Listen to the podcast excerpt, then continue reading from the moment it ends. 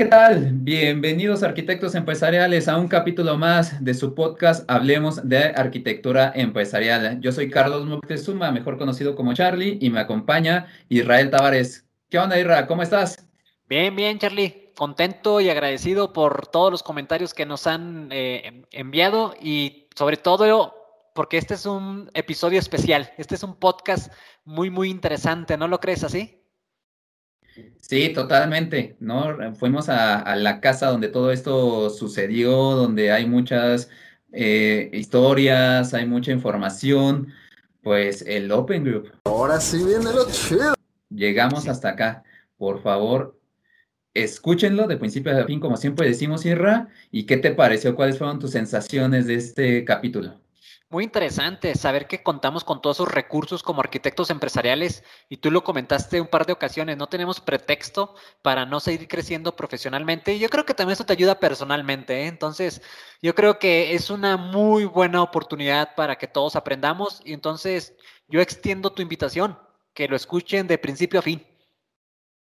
Totalmente. Y la invitada, pues nuestra referente aquí en Latinoamérica para el Open Group, como bien la, la presentaste, ya lo escucharán, van a ver todo lo que hace, que se me hizo espectacular, nos representa y pues si no tienen nada que decir, los dejamos aquí en el capítulo.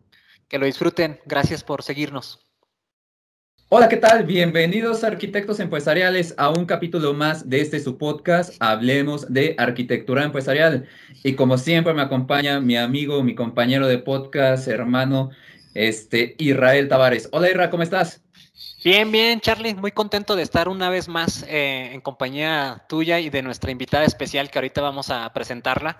Eh, estoy muy contento. Precisamente ayer estábamos conversando de la cantidad de reproducciones que tiene el, podcast anterior. Eh, creo que eran ya un poco más de mil, mil cien reproducciones. La verdad, estamos muy contentos y muy agradecidos con todas las personas que se han tomado la molestia de, de escucharnos, de seguirnos y siguen llegando los comentarios con buenas vibras. Nadie se ha preocupado tanto por mí. Así que me siento muy feliz porque creo que estamos empezando a promover esta eh, apasionante disciplina que, nos, que nos encanta de, la arquitectura empresarial. Y, quiero, este, si me lo permites, compañero, me gustaría adelantarme un poquito porque eh, estamos eh, preparando otros podcasts que estoy seguro que les va a encantar y tiene que ver precisamente con, eh, yo le llamo el oro del siglo XXI, así le, denominé. Pero bueno, eso lo veremos más adelante. Entonces, muy contento, Charlie. ¿Tú qué onda? ¿Cómo estás? Bien, eh, muy, muy bien, aunque con un poco de frío. Aquí en la Ciudad de México hace, hace un poquito de frío y y, pues a ver si, si no tartamudeo un poquito más de lo habitual. Esperemos que no, pero este es tema de los nervios y de la emoción de, tener al invitado que, ya escucharán. Y este, para cerrar ya el, comentario, en verdad, muchísimas gracias a los comentarios. Incluso, Irra, no te lo compartí, pero ya tenemos hasta nuestro primer meme en el podcast. Ya me compartió ahí un compañero, nos dijo, miren, ahí, ahí les va el primero. Este, entonces, está teniendo muy buena respuesta. En verdad, muchísimas gracias. Hay que seguir así. Por favor, sigan suscribiéndose, sigan dándole clic en la campanita y en like. Y listo, Irra, pues si quieres, te cedo los micrófonos para no entrar más, más en, este, en estos puntos y presentar a la invitada. Claro que sí, pues muchas gracias Charlie. Pues yo creo que nuestra invitada no requiere presentación, creo que muchos la conocemos ya de, de tiempo atrás, porque ha sido una persona que ha ido promoviendo la práctica de arquitectura empresarial en Latinoamérica. Entonces, eh, voy a decir algunos, eh, unas pequeñas eh, descripciones del perfil de ella. ella es de Costa Rica, estudió en la Universidad de Costa Rica, además tiene una maestría en Administración de Empresas por la, por la misma universidad. ella tiene diferentes certificaciones como TOGAF, Archimate, yo creo que ya más o menos van sabiendo a quién me refiero. Tiene certificaciones de COVID, eh, entrenamientos de SAFE, eh, de agilismo y muchas otras cosas más. Pero yo creo que lo más importante es que es una apasionada de la arquitectura empresarial. Entonces, eh, pues sin más preámbulo, me gustaría presentar a nuestra invitada. Ella es Sonia González Paredes, orgullosamente costarricense. Y pues bueno, Sonia, muchas, muchas gracias por haber aceptado esta invitación a, a este podcast. Eh, nos tiene muy honrado tu presencia. Actualmente, corrígeme si me equivoco, por favor, actualmente funges como Product Owner de la práctica o de la metodología TOGAF eh, en The, Open Group. Llevas aproximadamente poco más de seis años trabajando con The Open Group y, yo digo que eres nuestra, nuestra vocera de Latinoamérica en, en el organismo. Sonia, nuevamente, muchas gracias, bienvenida a este tu podcast y me gustaría preguntarte, eh, pues primero antes de que nos saludes, ¿cómo estás? ¿Cómo te trata la pandemia? ¿Cómo, cómo te has sentido todos estos meses con toda esta situación que estamos viviendo?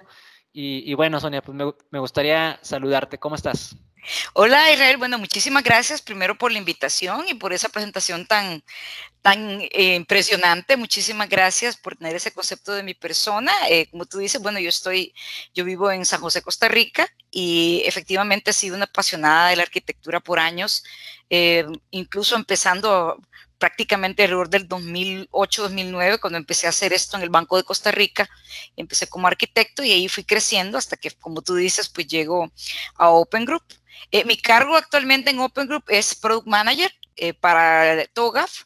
Eh, posteriormente se va a extender a todo el portafolio de arquitectura, que ahora más adelante explico qué es. Y sí, he estado por seis años con Open Group, los primeros cinco años, porque recién tomo el cargo de Product Manager, fui la directora del foro de arquitectura. Eh, ahí tuvimos oportunidad de compartir un par de eventos y bueno, a partir de los, últimos meses, pues salto a esta nueva posición que es con la idea de dar más relevancia al producto, de dar un poquito más, escuchar más la voz del cliente, famoso voice of the customer y tener esta mayor cercanía con el mercado, va a promover de manera más estratégica la práctica y el estándar, entonces se toma la decisión en la empresa de que yo ocupe esa posición. Entonces, pues estoy ya en, esa área. Eh, nuevamente, muchísimas gracias. Pues acá en Costa Rica, bueno, ha sido un año difícil para todos, atípico. Hemos tenido todos, a pesar de que el estilo de trabajo de Open Group es muy virtual, por razones obvias, somos una empresa eh, mundial eh, y es difícil pues estar físicamente con la gente, ni siquiera hay oficinas en Costa Rica por ahora. Sin embargo, en los eventos que siempre hemos hecho, los regionales y los eventos grandes cada tres meses, nos veíamos con los compañeros de trabajo, con los clientes, con los miembros. Eh, teníamos un par de eventos regionales en América Latina que desgraciadamente tuvimos que cancelar por la pandemia, entonces sí ha sido difícil a nivel laboral y personal, pero bueno, esperemos con buen ánimo el siguiente año, esperemos ir saliendo poco a poco de esta situación, y esperemos aprender de esto, ser más resilientes.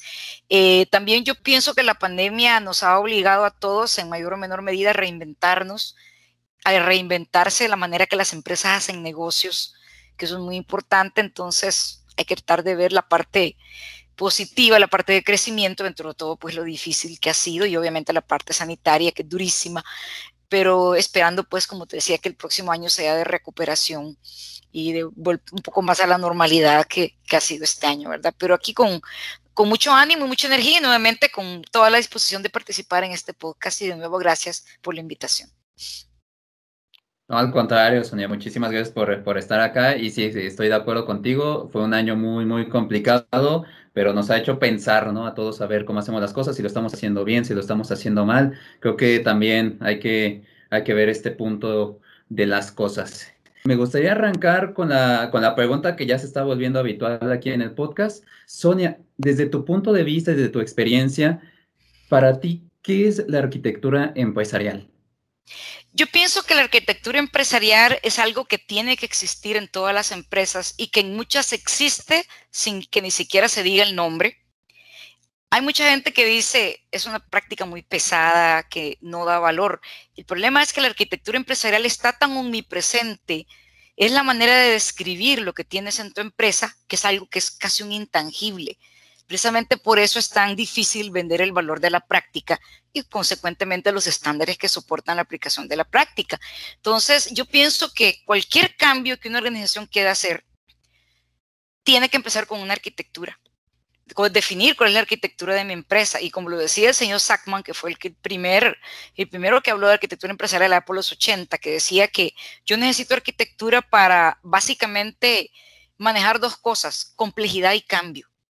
El cambio sabemos que es constante y ahora más, y la complejidad es inherente. Mientras más compleja es mi organización, más necesito de arquitectura. Eso no significa, por supuesto, que una empresa pequeña no necesita tener la práctica, pero obviamente al haber más complejidad se hace más evidente la necesidad de describir lo que tengo. Entonces, yo no puedo pensar en hacer una transformación organizacional, sea utilizando metodologías ágiles o ahora, bueno, el tema de, la, de toda la transformación digital y las empresas digitales, yo no puedo concebir eso si no tengo la base, el backbone, por así decirlo, de una, de una arquitectura empresarial, porque es la que me va a decir, estas son tus capacidades, estas son tus fortalezas, estas son las áreas de mejora que requieres. También el otro tema fundamental, el tema de gobernabilidad. Se ha hablado mucho, por ejemplo, de desarrollos ágiles, excelente los desarrollos ágiles. Ahora hay que tener una continua entrega de valor sin embargo, si esos equipos ágiles no están conectados con una visión general, con una visión estratégica, si no tienen identificada la interdependencia, a la larga, cuando quieres integrar todo, vas al fracaso. Entonces, para un desarrollo ágil necesito arquitectura. Necesito arquitectura para que mi empresa sea ágil, que es diferente que un desarrollo ágil, son parecidas pero diferentes. Necesito arquitectura si quiero fusionar mi empresa con otra, porque yo no sé ni qué tengo yo ni qué tiene el otro. Necesito arquitectura si quiero irme a cloud, porque necesito ver cómo componentizo mi plataforma, cómo voy a meter ese nuevo activo que tengo ahí. Lo necesito si quiero tener una, una mejor oferta digital. ¿Cómo voy a hacer yo una oferta digital si no puedo componentizar mi arquitectura? Yo tengo que tener una vista de arquitectura. igual, la arquitectura, mucha gente la confunde con arquitectura de soluciones o arquitectura de TI y arquitectura empresarial es negocio esa estrategia. Por eso ahora eh, el, tema de arquitectura de negocios ha adquirido mucho énfasis, porque es ver todo desde la estrategia, la cadena de valor, el value stream, las capacidades.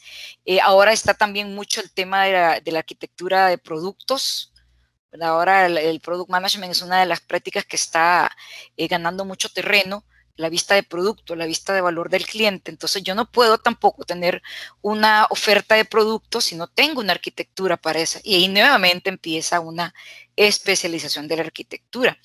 Ahora, ¿cuál es el gran reto? Que usualmente, y eso más que arquitectura, es una mala práctica de arquitectura. La gente tiende a ver al arquitecto como alguien que está sentado en una esquina haciendo modelos extraños que nadie entiende. En la famosa Ivory Tower, como se dice en inglés, sin hablar con nadie y básicamente siendo un auditor. Esa visión de arquitectura es una visión equivocada. El que la hace así es una mala práctica. El arquitecto tiene que estar en el campo con la gente y tiene que estar inmerso en los equipos de trabajo. ahora se habla mucho de equipos autónomos, ahora se habla mucho de, de estructuras organizacionales que estén orientadas a valor, al cliente, a los productos y no a áreas funcionales. Es una vista como en inglés sería cross-cutting, como cortando las diferentes áreas. Entonces el arquitecto tiene que tener esa capacidad de adaptarse a eso. Entonces un arquitecto que ha sido de formación más tradicional ahora tiene que adaptarse a ese nuevo cambio. Tiene que ser más como un consultor interno, eh, dando, eh, por ejemplo, para el tema de toma de decisiones es fundamental el arquitecto, porque es el que tiene a la vista general de la empresa y es el que puede decir, ok, si usted toma esta decisión, usted necesita tener estas capacidades. Y capacidades es todo, va desde una plataforma tecnológica a cómo yo ofrezco mis servicios, necesidad de entrenar a mi gente, que son capacidades, necesidad de tener cadena de valor, necesidad de tener activos, que no solo son activos de tecnología, pueden ser también activos físicos, la misma estructura organizacional que tiene que ir cambiando. Hace unos años se hablaba de estructura orientada a proyectos, ahora es más una, una, estructura orientada a lo que se llama mapas organizacionales, en donde yo adapto mis piezas de mi organización según el producto o el servicio que quiero ofrecer. Entonces, esas son, son cosas que, en que la arquitectura tiene que ir cambiando, tiene que ir evolucionando. Y, y, igual en las estadísticas se mira que el arquitecto continúa viéndose como un elemento estratégico en las organizaciones, pero que si la práctica no se adapta a los nuevos cambios, es donde viene el problema y es donde viene el, este continuo choque con el famoso tema de agilidad, ¿no? Que dice, bueno, el arquitecto me va a quitar agilidad. Sí, sí, es una mala arquitectura. Entonces hay que tener mucho cuidado con eso, pero yo sigo insistiendo y lo voy a decir siempre, que independientemente de qué tecnologías vengan, así vengan todas las tecnologías que hay ahora, las nuevas tendencias tecnológicas, la arquitectura siempre va a ser necesaria. Me encanta, Sonia, que mencionas que la arquitectura es omnipresente. Para, para donde sea que volteemos, para donde sea que caminemos, está presente la arquitectura y, y, la arquitectura. Esta cosa es real, hijo. Es tan ágil o tan lenta como la misma compañía en sí. O sea, es, es, es algo que está dentro del ADN de la organización y, me encanta también la descripción que das de, del nuevo rol del arquitecto empresarial, ¿no? Que no es aquel escribano que está en, el rincón, sino que es precisamente aquel que sale a, a, las diferentes áreas a precisamente a, yo creo que más que preguntar, a dar respuestas, ¿no? Porque como arquitectos, si, si la mayoría del tiempo nos la pasamos haciendo preguntas, seguramente algo está, algo está equivocado ahí en la ecuación, porque como arquitectos estamos para dar respuestas y ayudar a la toma de decisiones. Entonces me, encantó la, la, descripción que das y, y, sobre todo porque este, tú, tú puedes, eh, tú como representante del The Open Group, pues estás en constante contacto con, con arquitectos, con empresas que, que quieren este, implementar la práctica y, me gustaría preguntarte lo siguiente, que de pronto puede ser muy obvio para nosotros, pero habrá quienes nos están escuchando y dicen, oye, bueno, sí, padrísimo, pero ¿y, de Open Group? ¿Quién es? ¿A qué se dedica? ¿Qué hace? No sé si nos puedas regalar una breve descripción de qué es de qué es eh, The Open Group y, y, por qué un arquitecto empresarial tendría que estar eh, vinculado de alguna manera con, esta, con este grupo. Bueno, gracias, Israel, por la pregunta. De hecho, Open Group, bueno, es una organización de nivel mundial. Tenemos presencia, más de 750 miembros en más de 48 países a nivel mundial, con staff y oficinas locales en más de 12 países. En ese sentido, tiene razón, mi trabajo involucra hablar gente de, todas las latitudes, de todas las nacionalidades, lo cual es sumamente enriquecedor porque a la larga toda esa práctica y todo ese conocimiento viene. El principal rol que tiene Open Group es una organización que se dedica a desarrollar y promover el uso de estándares abiertos.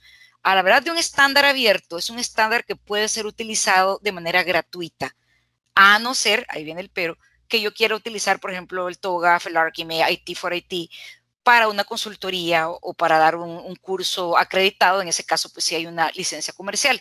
Pero si yo soy una organización de usuario final, yo perfectamente puedo utilizar el TOGAF en versión HTML, que está en nuestro sitio de manera gratuita, y utilizarlo internamente. Y hay un sinfín de organizaciones que lo utilizan de esa forma y, que dan valor internamente por eso. Entonces, cuando hablamos de un estándar abierto, se refiere exactamente a eso.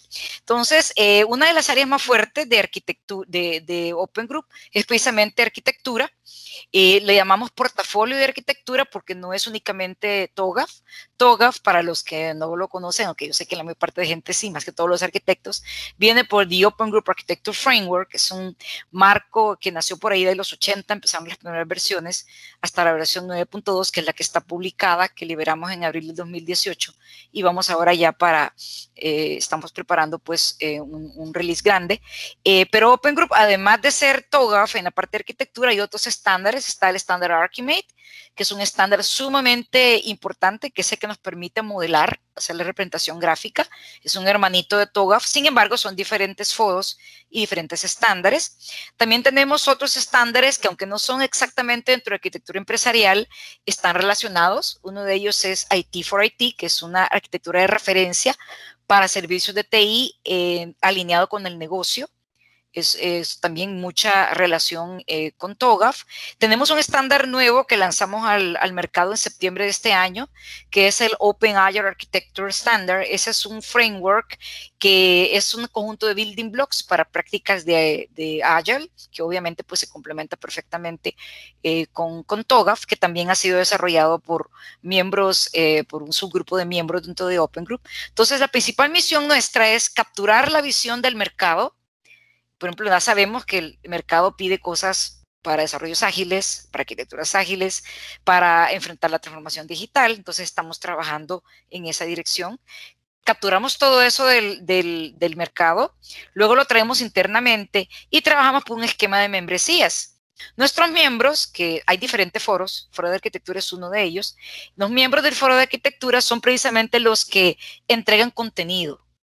Y lo rico de todo esto es que, por ejemplo, TOGAF es un estándar que reúne las mejores prácticas a nivel mundial, porque no es la idea de una única persona, no es que yo me senté en el escritorio y se me ocurrió que el metamodelo tenía que ser de esta forma, no, es algo que se hizo en consenso con más de los más de casi 300 miembros que tiene el Foro de Arquitectura, que pertenecen a diferentes organizaciones en todo el mundo, de diferentes verticales, sectores, tamaños, culturas, que son los que en, en consenso desarrollan ese contenido. Entonces, este contenido que se desarrolla a través de estándares, guías, casos de estudio, white papers. Todo ese contenido se desarrolla por los miembros. En este caso, pues los directores de foro son los que se encargan, son los product manager y portfolio manager para todas esas publicaciones, son los que manejan precisamente ese proceso que culmina con la publicación.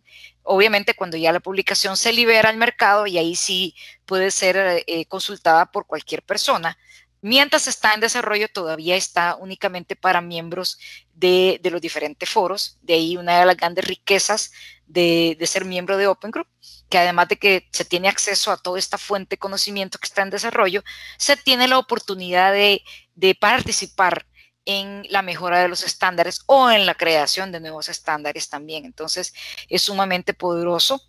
Eh, otra de las grandes ventajas, el networking, es impresionante. Eh, desgraciadamente este año pues no hemos podido tener relaciones, eh, reuniones presenciales, pero los eventos nuestros grandes, eh, que son cada tres meses, son sumamente ricos porque ahí es cuando se reúne, la gente conversa, intercambia tarjetas, conocimientos, entonces es una fuente de negocio muy importante. Y a nivel personal es una cuestión que lo hace crecer mucho uno a nivel profesional. Yo lo puedo testificar porque antes de ser staff, yo fui por más de dos años miembro trabajaba con una firma de consultoría que era miembro, o es miembro todavía de, de Foro de Arquitectura, y yo era uno de los miembros más activos proporcionando contenido, iba a los eventos, eh, fui speaker en un par de ocasiones. Entonces eso hace, y, uno crece mucho a nivel profesional. Entonces, eso es Open Group. Tenemos un montón de áreas, arquitectura es una de ellas. También tenemos una parte que está trabajando mucho en la parte de, de estándares eh, digitales para promover la parte digital. Eh, hay un estándar muy bueno del Digital Practitioner Body of Knowledge, no sé si están familiarizados con él, es un estándar ya publicado, también hay un programa de certificación. Eso también ha sido desarrollado por otro grupo de trabajo eh, dentro de Open Group.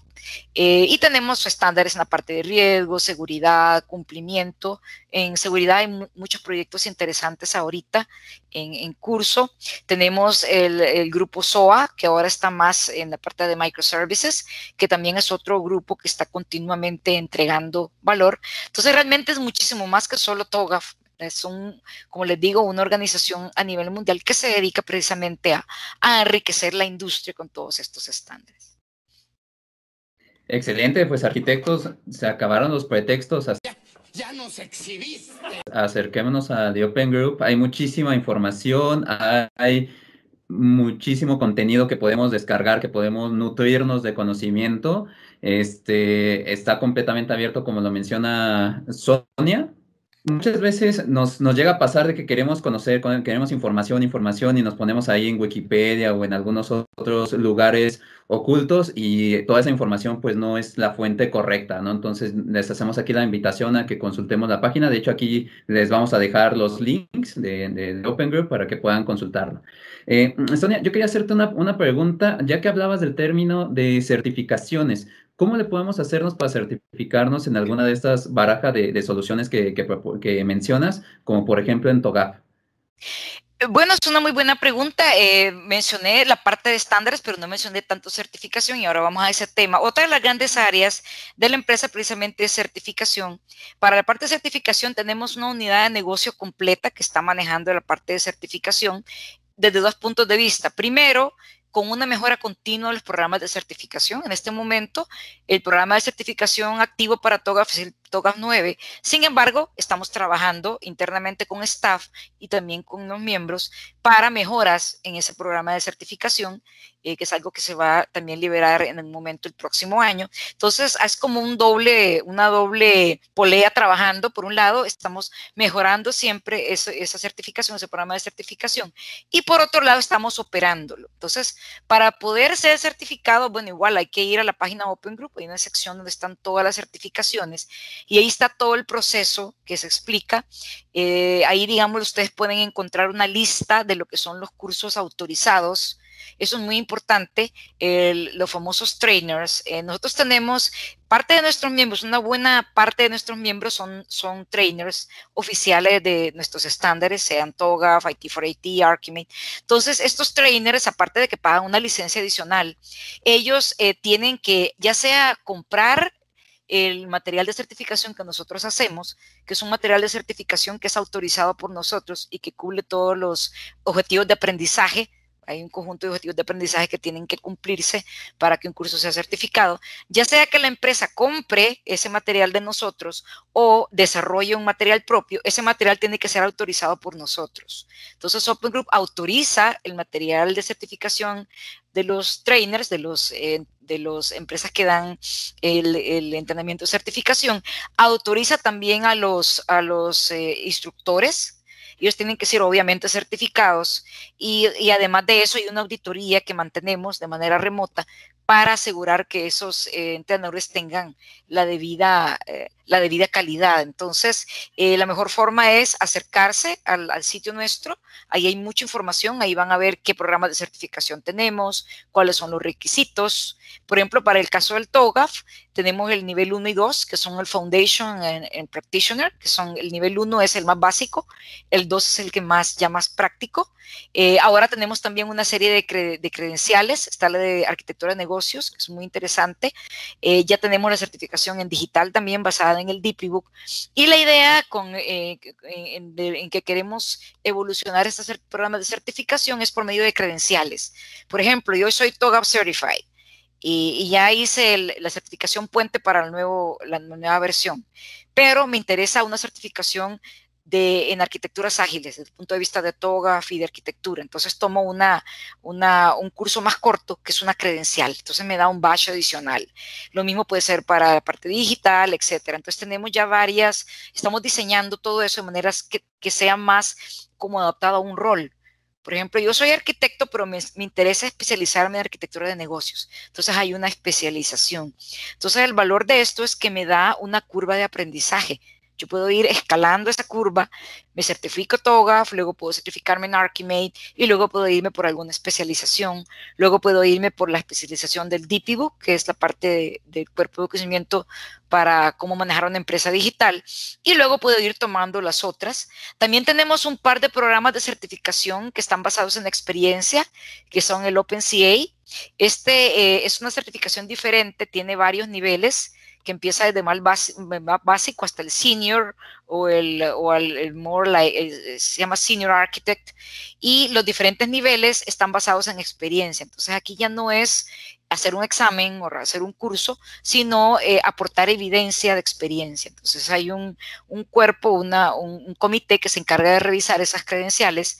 Eh, hay una reunión que antes, una entrevista de salida que antes se hacía eh, presencial, ahora, bueno, más, más ahora, se ha ido todo más a modalidad virtual para facilitar. Entonces, si digamos la persona pasa todos esos, todos esos puntos, todos esos requisitos, pues se convierte en un, en un arquitecto certificado, que es ya como un nivel más, eh, un nivel superior, porque ya es, está basado en la práctica, en la experiencia de la persona y no únicamente en, en conocer un, un, cuerpo de conocimientos. Entonces, realmente existe muchísimo valor eh, yo creo que la certificación TOGAF eh, habla por sí misma, sin embargo es importante notar que, por un lado, es una certificación sumamente fuerte.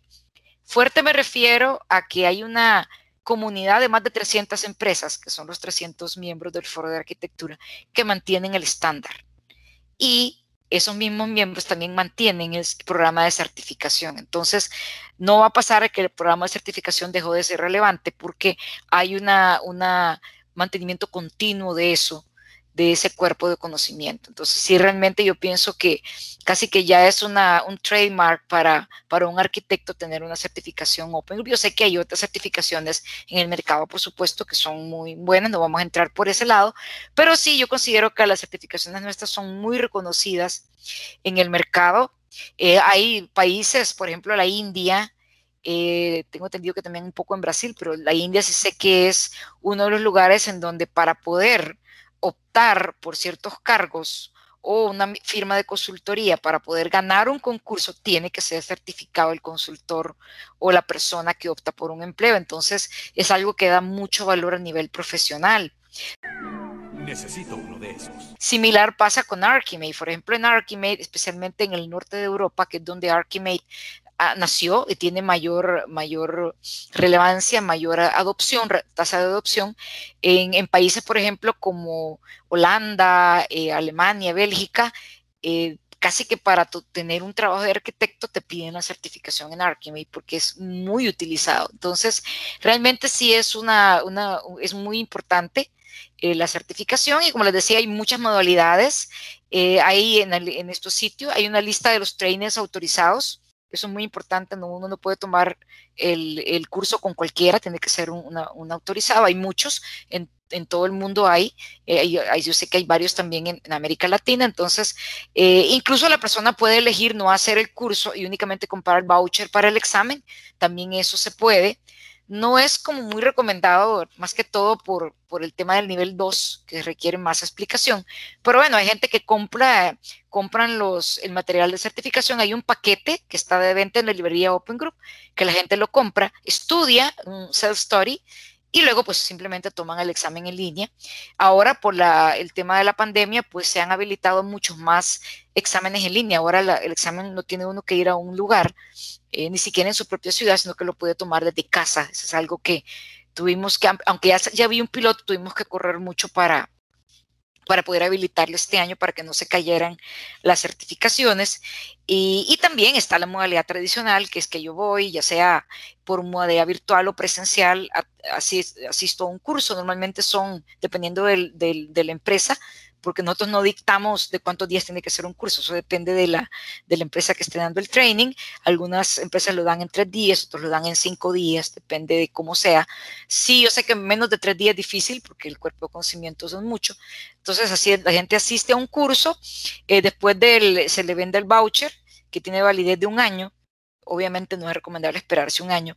La gente estudia, hace su examen, hay una, una, nota mínima para pasar ese examen, si desgraciadamente la persona lo falla, hay que esperar un cierto tiempo para volver a hacer el examen, obviamente pagar otro voucher y ya lograr la certificación. Realmente la tasa de aprobación es bastante alta, a pesar de que el examen no es específicamente fácil, es más que todo el nivel 2, pero sí es un examen que está diseñado para, para realmente verificar que la persona maneje los conceptos más que todo pues en el nivel 2, que es cuando es un poquito más de práctica aplicada. Entonces eso es como a grandes rasgos lo que es la certificación. Excelente, Sonia. Pues ya escucharon arquitectos empresariales. Eh, es una, una, carta de presentación muy importante tener una certificación. Eh, en este caso estamos hablando de TOGAF, de Archimate y de algunas otras que The Open Group eh, promueve. Entonces, yo, yo creo que es importante que, que, se, que se acerquen y que, que estudien, que eh, se certifiquen. Creo que es importante. Vaya, no encuentro fallas en su lógica. Oye, Sonia, eh, permítame hacer un cambio de juego. vamos a hablar, me gustaría preguntarte en tu experiencia, eh, ya comentaste un poco acerca de Brasil, pero nos gustaría también que nos contaras un poco acerca de qué, qué es lo que tú has visto en Latinoamérica de cara a la arquitectura empresarial. O sea, es una práctica que al igual que tú, que Charlie, estoy convencido que es una práctica que ayuda a nuestras queridísimas empresas latinas. Este, sin embargo, todavía hay mucho trabajo por hacer y, y quisiera escuchar cuál es tu opinión al respecto en Latinoamérica. O sea, ¿qué, ¿qué, es lo que tú has visto? Si hay algún país que destaca, además de Brasil que ya comentaste, si hay alguna industria en especial que tú veas que hay más aceptación de la práctica, o si hay algún caso de uso o algún, algún, algún caso de negocio que, donde aplique la arquitectura en Latinoamérica. Este, nos gustaría ser un poquito más localista en este caso, como más, más en nuestra región. ¿Cuál, ¿Cuál ha sido tu experiencia en, en, esta trayectoria que tú has tenido con The Open Group y en tus previos, eh, en tus previos eh, trabajos? Bueno, básicamente yo siento que América Latina empezó con el tema de arquitectura por ahí tal vez de 2010, 2012. Eh, tengo que decir con mucha satisfacción que en el caso de Costa Rica, casi que el Banco de Costa Rica fue uno de los primeros que empezó con este tema cuando fue cuando yo tomé pues el, cuando muy poca gente sabía lo que era arquitectura acá en Costa Rica, el rol de arquitecto del banco. Eh, también hay otros bancos, por ejemplo, Banco Popular, que por cierto fueron de los que participaban en el evento virtual de América Latina que hicimos este año, que iba a ser físico, pero no se pudo. Banco Popular también, Banco de Costa Rica. Eh, acá en Costa Rica, voy a empezar con Costa Rica, yo siento que la banca es una de las áreas, seguros, sé que el Instituto Nacional de Seguros, también eh, yo tuve, le fui a dar una charla hace como un año, ellos empezaban con la práctica de, de, arquitectura, estaban creando la capacidad de arquitectura. Sí sé que también en, la parte de telefonía acá, aunque el, ente telefónico nuestro es un monstruo, pero tienen algunos esfuerzos de arquitectura, pero todavía han tenido un poco de problema para consolidarlo. Yo diría que quizás acá en el caso de Costa Rica lo más fuerte ha sido en banca, tenemos varios bancos que están eh, tomando pasos importantes en, el tema de arquitectura. El gobierno no se ha podido permear mucho, el gobierno es un, poco difícil, pero sí banca en el caso de Costa Rica. En El Salvador hay un par de proyectos interesantes. Hay uno eh, muy interesante que es en el sector de energía, que es un ente que se dedica a una especie como de regulador del mercado de energía en El Salvador se privatizó la distribución de energía eléctrica hace varios años. Entonces, este ente se encarga de regular el mercado de energía. Ellos empezaron con arquitectura hace como cuatro años. Yo tuve la oportunidad de visitarlos un par de veces y darles unas charlas a título personal, porque el tema me apasiona y para mí es a mí me, encanta cuando alguien dice que quiere hacer arquitectura.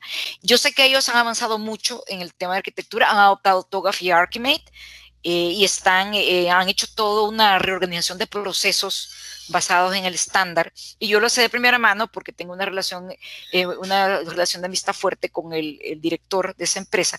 Y, él siempre me dice, pero a pesar de que estamos mejorando el todo, pero no lo mejoren tanto que ya está muy bien de por sí, ¿verdad? Él me, comenta eso.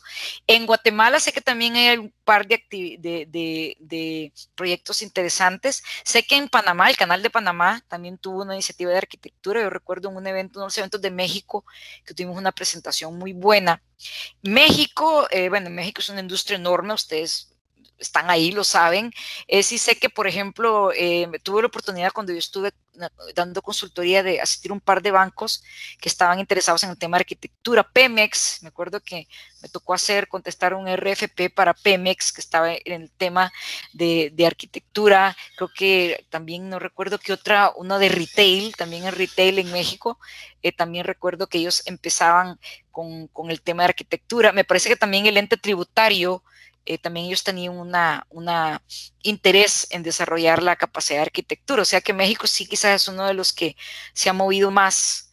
Sé también que en temas de banca, eh, una vez recibí una oferta, al final no, no la acepté por razones personales, de, del Banco Santander, que necesitaban un arquitecto empresarial, eso fue hace como ocho años, y también tenían una, empezaban una práctica de arquitectura interesante. Entonces México es uno. Colombia sí sé que ha dado buenos pasos. En Colombia yo sé que hay casos interesantes en la parte de retail, en la parte médica. Una vez tuve la oportunidad de visitar una, una empresa eh, que se dedicaba a dar servicios de medicina eh, y ellos tenían también una, una, práctica de arquitectura incipiente, pero era una práctica de arquitectura. El gobierno de Colombia, aunque lo último que supe es como que se habían estancado un poquito, gobierno a veces cuesta, pero sí también yo sé que Colombia tiene algunos casos interesantes. Y había un caso que se iba a presentar en el evento físico, pero no se pudo dar. Estábamos conversando con Israel antes de empezar el podcast, tal vez en febrero yo puedo eh, internamente en la empresa promover un evento virtual y me encantaría pues que nos acompañaran. Y yo puedo contactar a esta persona que, que tiene eh, una firma de consultoría basada en Colombia y ellos tienen un, un, cliente bastante bueno en la parte de retail. Y otro que se dedica a construir elementos de maquinaria, lo cual es una aplicación interesante de arquitectura. Uno suele relacionar la arquitectura con temas de TI, pero también nadie dice que en la misma capa física de, modelado de Archimate maneja factories y facilidades y todo eso, entonces eso podría ser otro ejemplo interesante. Yéndonos más al sur, Uruguay tiene una práctica muy sólida de e-government con TOGAF, eh, por cierto, la, persona que, está liderando este esfuerzo nos acompañó en el evento regional de Perú hace un par de años, una presentación muy buena, y ellos tienen toda la plataforma digital basada, para gobierno digital, basada en TOGAF. Ellos nos compartieron un caso estudio que ustedes lo pueden encontrar, por cierto, en nuestro link. Eh, más, más adelante les podemos hablar de los links. Me parece que uno de los links infaltable en este podcast es el link de la librería TOGAF, en donde pueden encontrar todo esto, casos de estudio, white paper. También recuerdo otro caso, Defensa Comercio, que creo que fue en México, que también retail con tema de arquitectura. Entonces sí hay varios no tantos como yo quisiera. A lo mejor por ahí he perdido un poco de visibilidad porque eh, cuando yo hacía consultoría, pues estaba como más al día. Eh, en Perú también sé que hay, eh, hay cuando fuimos a Perú, un, par de presentaciones en, en, la parte de banca.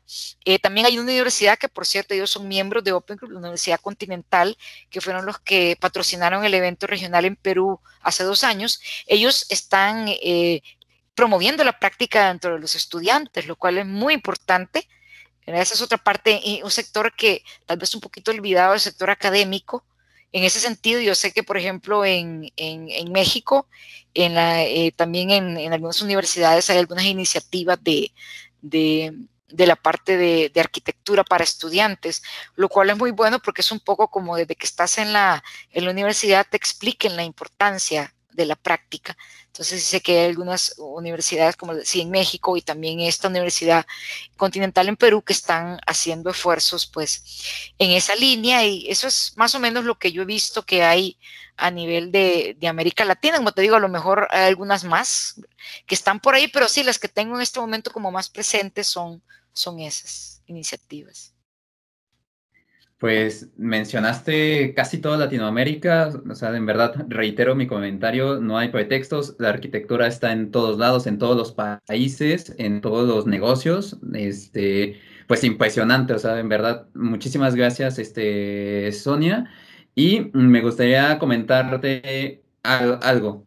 Yo cuando, que, que ahorita decías con las universidades, yo cuando hice la maestría de gestión de tecnologías de la información, tenía el profesor Cervantes, y a mí me, decía mucho, es que vayan a The Open Group a revisar toda la información, ahí está la fuente, la verdad, ahí están todos los conceptos, porque si, si ustedes se salen hacia otros lados, pues luego se pierde un poquito la esencia, entonces vayamos hacia la casa matriz y creo que este es un muy buen punto, y cierro con la frase que decía, es que TOGAF no nada más es el ADM, o sea, sí son de las partes principales, pero hay más por hacer, hay un universo por explorar, no se queden únicamente con ciertas partes, ¿no? Porque creo que se nos hizo ya una muletilla muy orgánica incluso de, todos los arquitectos que decimos, ah, pues es que ah, ah, aprende el ADM y ya sabes casi el 100% de, de la práctica. Entonces, en verdad, acérquense mucho y mm, Sonia, en verdad, me gustó mucho tu, participación y para ir cerrando el, podcast, el episodio del día de hoy, Sonia, ¿dónde te podemos encontrar? ¿Cuáles son tus redes?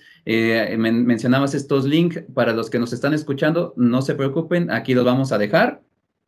Y este, pero mencionanos, ¿dónde, dónde los podemos encontrar, Sonia? Bueno, mi correo, bueno, lo pueden encontrar en s.gonzález, eh, González las dos son zetas, arroba opengroup.org, ese es mi correo. En el LinkedIn simplemente pongan Sonia González Paredes y ahí a lo mejor les salgo por ahí. Esas básicamente son las redes que, que utilizo más, entonces ahí me pueden localizar, me pueden mandar un mensaje, me pueden mandar una solicitud de contacto, eh, un correo como nosotros estamos, eh, primero no tienen que ser miembros para acercarse a nosotros, eso es, eh, más bien nos interesa más tener la vista del, del, del, practicante, el practitioner, el real, el que está en contacto con el día a día, eh, que con el miembro. Entonces, mándenme un correo si quieren más información, si están interesados, incluso si ustedes tienen, yo mencioné varios casos de América Latina, pero probablemente se me escaparon un montón. Si ustedes tienen un caso que le quieran compartir, un testimonio, pueden, nosotros siempre estamos abiertos a hacer un blog, hacer un podcast como este, puede ser perfectamente en español, eh, un video, eh, un caso de estudio como este que nos compartió la chica de Uruguay, que, que lo publicamos. Eh, lo podemos publicar en español, no tiene que ser en inglés, a pesar de que inglés es el idioma oficial que manejamos en, en Open Group.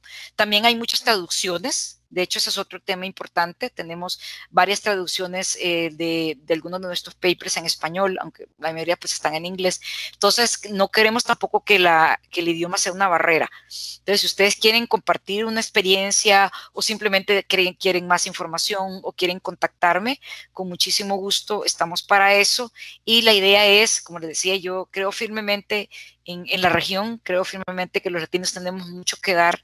Entonces, contácteme para que podamos eh, contribuir a este desarrollo de la región en este tan importante tema como arquitectura. Claro que sí, Sonia. Estoy seguro que mucha gente te va, te va a buscar o, va a entrar a, las a, la página de Open Group. Y te queremos dar las gracias por haber participado en este eh, podcast. Eh, la verdad es un honor tenerte entre nosotros, eh, saber que tenemos una representación latina con, con, este organismo. Y bueno, pues nada, eh, antes de despedirnos, Sonia, no sé si quieras mandar un último mensaje de paz, algún mensaje motivacional o algo que quieras compartir a todos nuestros colegas arquitectos que están en Latinoamérica escuchándote en este momento. ¿Hay algo que, que quieras decirles, además de que se cuiden, ¿no? Con la situación que estamos viviendo. Este, no sé si tengas algún mensaje eh, que quieras compartir a, toda la audiencia. Bueno, primero, eh, realmente felicitarlos porque realmente es una práctica apasionante. Eh, no, en el mercado hay mucha gente, muchos detractores y curiosamente la gente que habla de una práctica sin conocerla es usualmente la que tiende a publicar más cosas. Entonces, uno tiene que mantener muy en claro sus conocimientos, su experiencia.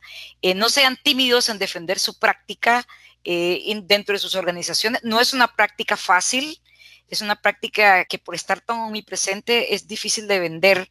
Eh, yo creo que también es muy importante que el arquitecto aprenda más lenguaje de negocio.